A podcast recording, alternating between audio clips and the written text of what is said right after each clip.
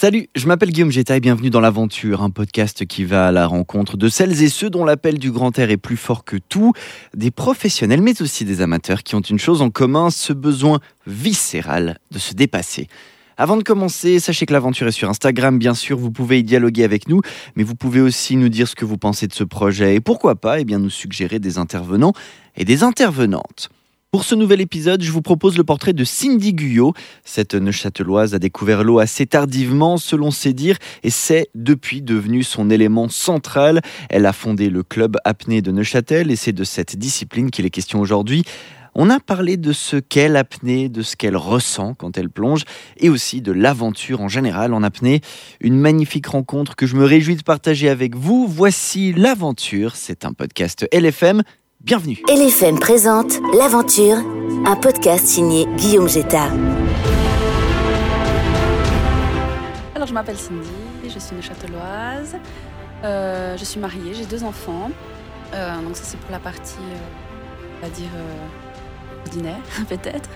Euh, c'est déjà un gros job. Mais à côté, euh, professionnellement, je suis euh, sirène. Et puis, euh, ma passion, c'est l'apnée. Alors tu me, vois, tu me vois venir, oui, alors tu parles de l'eau effectivement, tu me vois venir si tu mentionnes le mot sirène. Comment on peut être euh, sirène professionnelle? Qu'est-ce que ça veut dire? Ça veut dire qu'on enseigne à des enfants ou à des adultes, hein, euh, j'ai vraiment de tout, des femmes et des hommes, euh, à accéder à l'eau, à avoir une activité aquatique un poil différente, un peu alternative comme ça, hyper créative.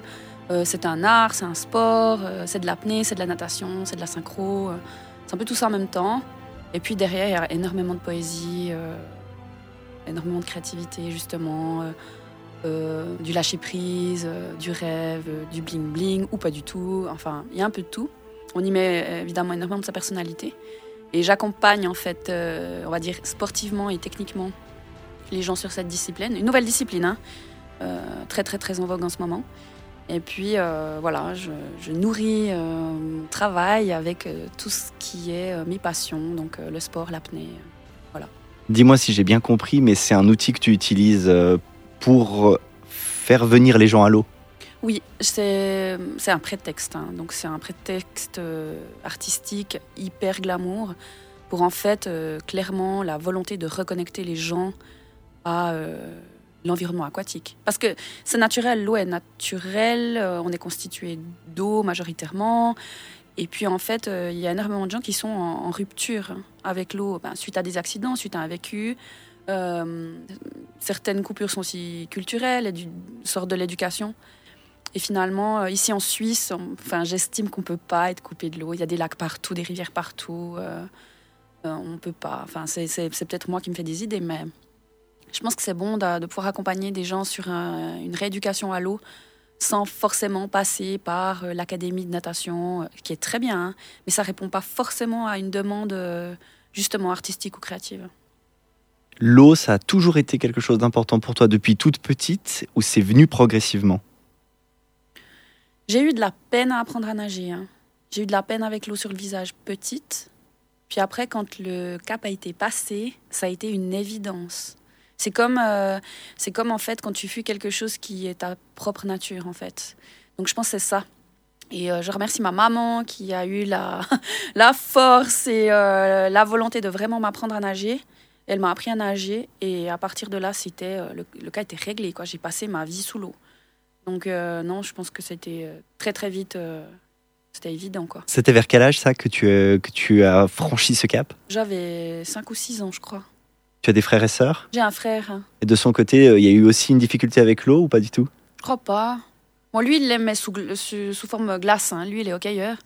Ah, Donc euh, voilà, c'est voilà, euh, voilà, son truc à lui, c'était l'eau, mais sous sa forme solide. Cindy, c'est quoi l'aventure avec un grand A pour toi? L'aventure, oh, waouh, je crois que c'est déjà euh, être d'accord de se laisser surprendre euh, par soi-même, ses propres compétences, et se tourner vers quelque chose qui est a priori inconnu. Euh, dans le cadre de l'apnée, ce sera euh, l'exploration, autant euh, vers l'environnement que qu'une exploration, on va dire, un voyage intérieur.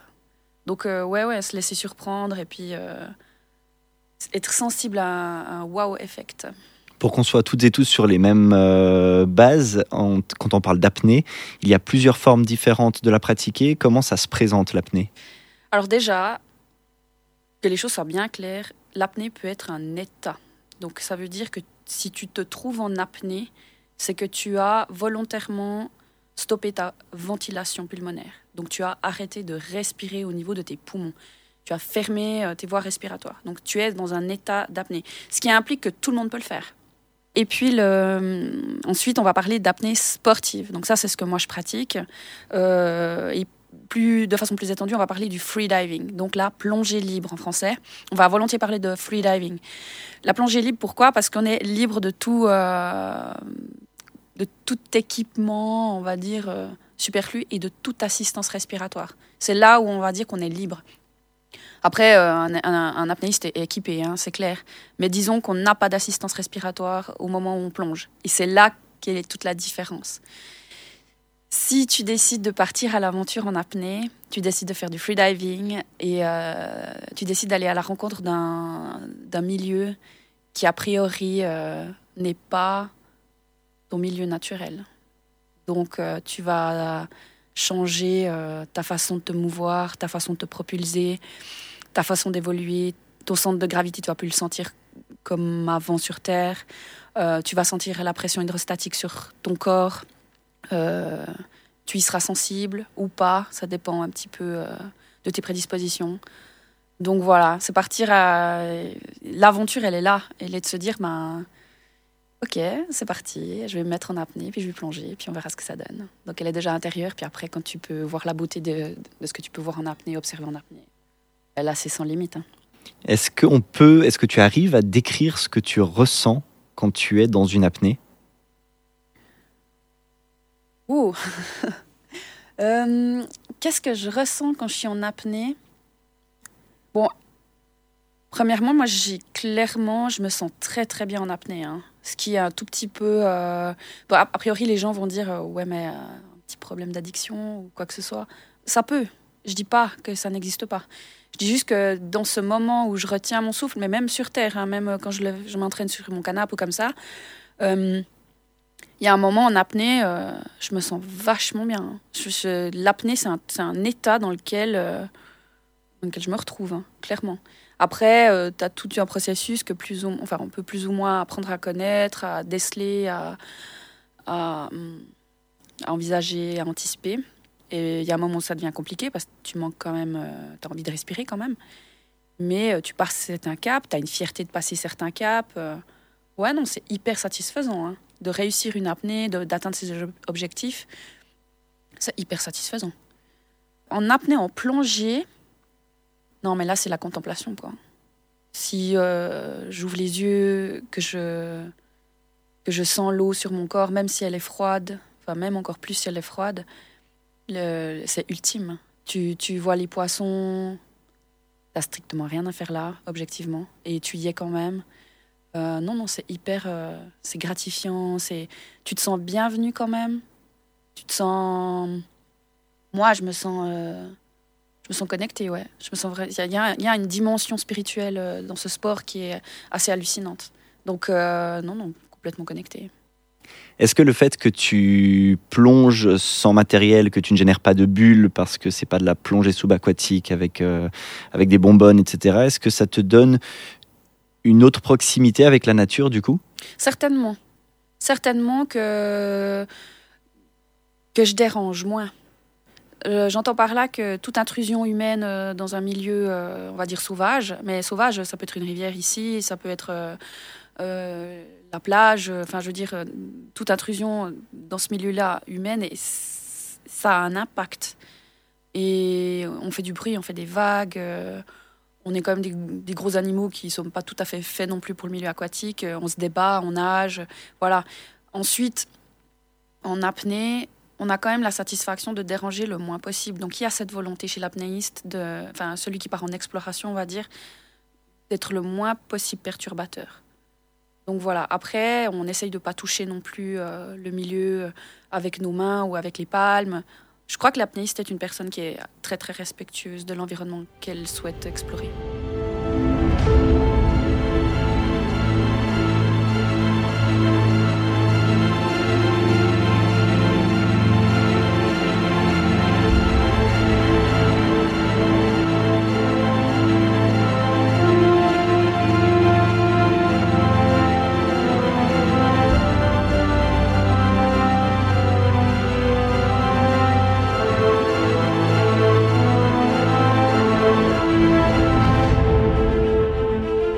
Comment tu prépares une apnée de ton côté lorsque tu vas dans une exploration, justement, dans une aventure, que tu vas découvrir une zone? Euh, alors j'ai de la chance parce que ma région euh, permet plein de trucs à découvrir. Euh, souvent ce sont des sites qui ont été déjà visités par des plongeurs bouteilles. Je me renseigne beaucoup si c'est faisable en apnée, les accès, euh, les mises à l'eau vont beaucoup m'intéresser, les voies de sortie également parce que j'envisage pas une exploration si je peux pas envisager rapidement de sortir. On n'est jamais à l'abri euh, de la fatigue, du froid, euh, de la météo. hein. On est vraiment tributaire de la météo. Il faut connaître la météo sur le lac. Euh, c'est très très important. Donc déjà, tu te prépares euh, simplement, regarder comment ça va se passer euh, techniquement. Ensuite, euh, tu prends connaissance de la météo sur le site au moment où tu veux plonger. Quelles sont les tendances euh, Quelle est la température de l'eau à ce moment-là Tu ajustes ton équipement. Donc la combinaison, l'épaisseur Ouais, éventuellement. l'épaisseur, sachant qu'un apnéiste doit compenser sa combinaison. Donc en fait, plus ta combinaison est épaisse, le but de l'apnéiste c'est de plonger, hein, c'est pas de rester en surface. Donc euh, il faut compenser ta combinaison. Le but est quand même, euh, je, ouais, je dirais couler, mais oui, en fait c'est ça qu'on cherche. mais sous contrôle. mais sous contrôle, euh, sur des profondeurs qui sont, euh, on va dire, prédéfinies, surtout si tu pars en explo. Et puis, euh, après, il y a la préparation qui est propre à chaque apnéiste. Certaines personnes vont préférer prendre beaucoup de temps pour s'étirer les muscles. Certaines personnes vont ben, carrément aller dormir un petit coup. Ça dépend si tu souhaites euh, manger quelque chose ou pas. Donc ça, n'est vraiment les quelques heures qui précèdent euh, une plongée. Après, il y a des gens qui sont euh, très portés sur la photographie. Donc, en fait, les dernières minutes avant la plongée, ils vont s'occuper de leur appareil, de leur lestage. voilà, on est maintenant sur un monde de l'image. Il y a énormément de photos qui sont diffusées sur les réseaux sociaux, de très très belles photos. Donc, en fait, il y a beaucoup d'apnéistes pour qui le challenge n'est pas vraiment le sport lui-même. C'est un moyen d'aller à la rencontre des animaux, de la faune et de la flore. Et en fait, euh, le challenge, il est de sortir de l'image, quoi. Donc, on- je travaille aussi pas mal euh, avec des. Je discute aussi pas mal avec des photographes euh, en apnée, donc vraiment déranger le moins possible le milieu. L'apnée est un bon moyen de le faire. Et ce sont des gens qui passent énormément de temps à, régler les appareils, en fait. Donc voilà, on a chacun un peu des objectifs qui restent personnels, même si on plonge tous ensemble. Mais il y en a qui sont très axés sur le bien-être et du coup, pour une grosse préparation mentale, une grosse préparation physique en termes d'étirement, échauffement des muscles et des choses comme ça. Et puis d'autres euh, sont plus portés sur euh, l'image et vont s'occuper de leur appareil. Tu parles là donc euh, beaucoup de quand on plonge. C'est toujours à 2, à 3, à 4. Euh, disons que je ne suis pas non plus une fan des courses d'école. hein, donc euh, euh, voilà, euh, j'aime bien les petits groupes. Euh, je pense à 4-5, c'est agréable. Euh, on est si plus sûr de soi, on crée des liens. C'est quelque chose qu'on aime partager. euh, on aime en parler, on aime en reparler. On aime. euh, c'est extrêmement. c'est un sport individuel dans sa pratique, mais le partage est énorme. Et c'est clair que si on partage une session de plongée, voilà, on se sent aussi beaucoup plus entouré, beaucoup plus. Le groupe est important en apnée parce que ça assure bêtement ta sécurité. Voilà. Ensuite, il faut pas être trop long non plus, euh, trop euh, trop grand nombre non plus. Mais euh, ouais, les groupes, les petits groupes, c'est sympa. Là, les limitations, elles étaient à 5 personnes, donc euh, c'était c'était super cool. Donc ça allait. ouais, ouais. Je pense justement au fait, ce que tu disais, c'est un sport individuel mais qui se partage. Le partage a surtout lieu avant et après. Il a aussi lieu pendant. Comme on on peut pas se parler avec de la voix, je pense qu'on interagit différemment sous l'eau. Ça se partage pendant aussi. Au final, une plongée, on va dire les plongées d'exploration, les plongées pour l'aventure, les plongées sont assez courtes au final. À moins que tu te retrouves avec un photographe qui, lui, euh, a beaucoup travaillé sur ses statiques et sur, ses, sur son lestage pour rester très fixe sur des plans, euh, admettons à 15 mètres de profondeur, voilà, il veut absolument choper une bestiole, euh, euh, il veut l'image, donc voilà, ces personnes-là vont rester longtemps sous l'eau. Mais on communique peu, mis à part le signe et l'échange visuel. Donc en fait, ça permet d'avoir des gens qui ne parlent pas la même langue. Mais c'est vrai qu'en dehors de ça, donc on, on se retrouve à la surface, on s'oriente, on essaye de, comment dire, de partager nos impressions sous l'eau. On essayait énormément de communiquer sur notre état du moment, la fatigue, la faim, le froid.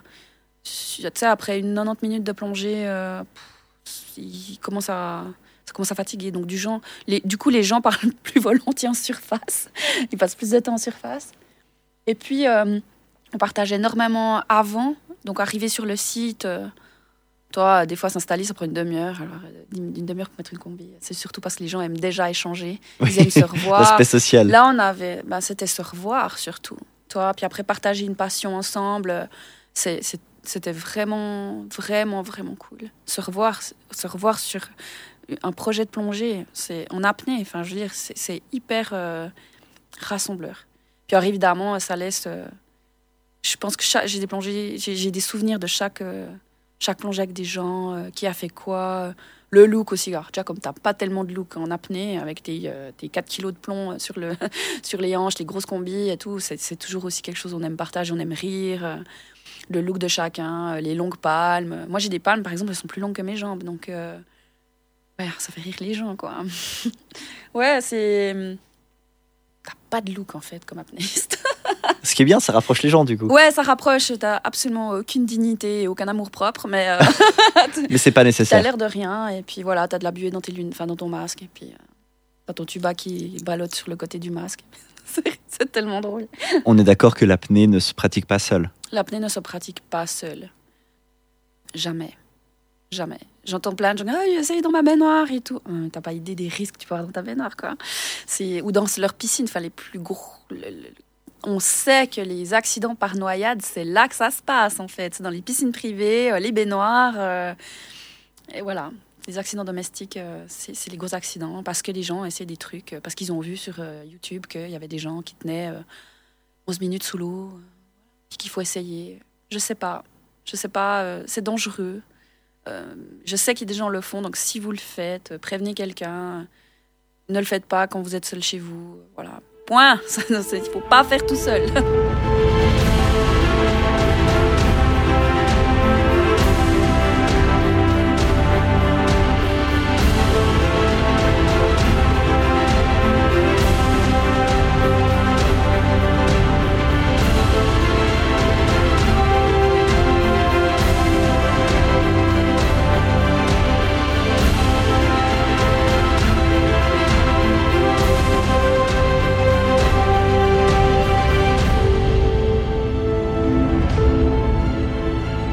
parlant de sécurité, justement, ça me fait penser à quelque chose. Quand on est dans cette zone d'apnée, tu disais que tu te sens super bien, on est là-dedans. Est-ce que c'est difficile de faire la part des choses avec le fait que ah bah là il faudrait remonter, de connaître un peu cette limite ou au contraire c'est très évident pour toi? Il y a deux choses. Soit tu cherches la performance et tu t'entraînes pour. Et le moment, le jour J, euh, tu testes ta truc et tu es entouré. Euh, là, c'est une performance sportive. Euh, il y a un moment donné, ça va être compliqué. Donc c'est compliqué mentalement. Euh, tu reçois des signaux de ton organisme en entier qui te dit maintenant faut respirer. Tu fais des spasmes, c'est pas très joli à voir.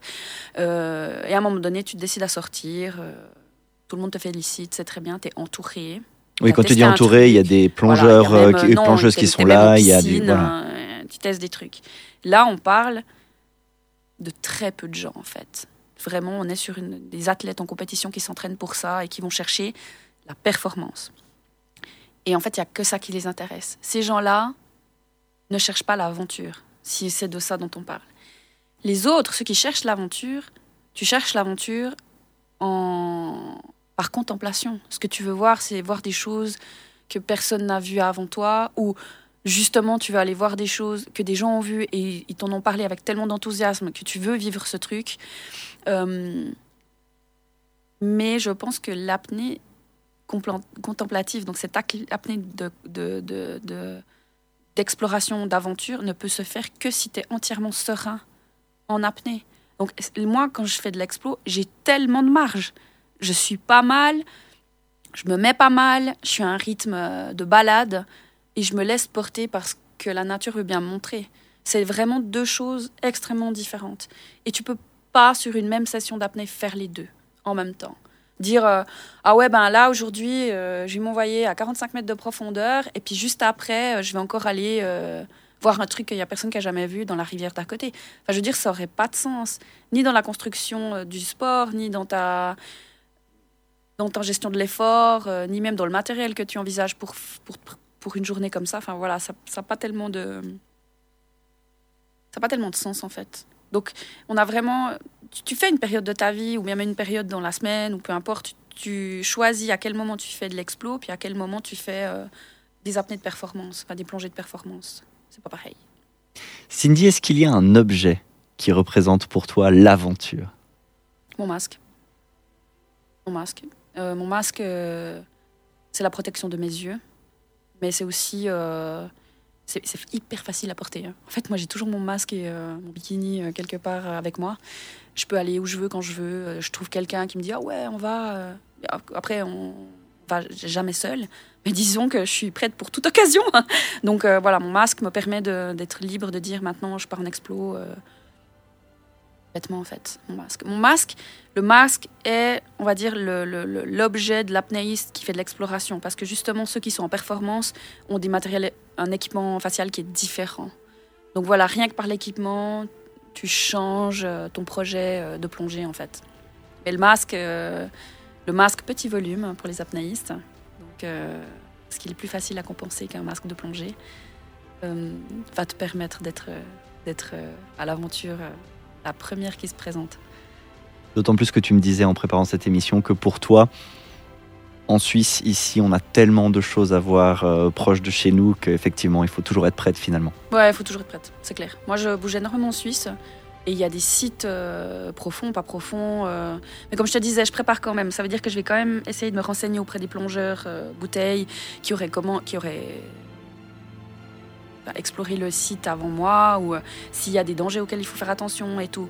Et puis après, bah, c'est un paysage. Que tu sois le premier à l'avoir vu ou pas, que il sera totalement différent. Les conditions sont différentes, la température est différente. Moi, je suis pas peur du froid, donc. euh, il y a beaucoup quand même de sites où je suis quand même la première à aller, en apnée, donc surtout à certaines saisons. Euh, on a des épaves qui sont immergées, on a des objets, il y a des gens qui se sont donné de la peine de faire des randonnées, enfin de mettre des œuvres d'art qui sont immergées. Donc non, on a de la chance. En Suisse, c'est- phénoménal, tout est à faire. L'apnée commence à se développer ici en Suisse? Parce qu'il n'y a finalement pas besoin d'être au bord de la mer pour le faire. Euh, je revendique euh, le statut de apnéiste de lac et puis euh, je suis fière. Je suis fière de, de dire que je peux faire de l'explo et de l'aventure euh, à 7 minutes de chez moi. Quoi. Cindy, apnéiste de lac, merci beaucoup d'avoir été au micro de l'aventure. Merci à toi, ça me fait plaisir.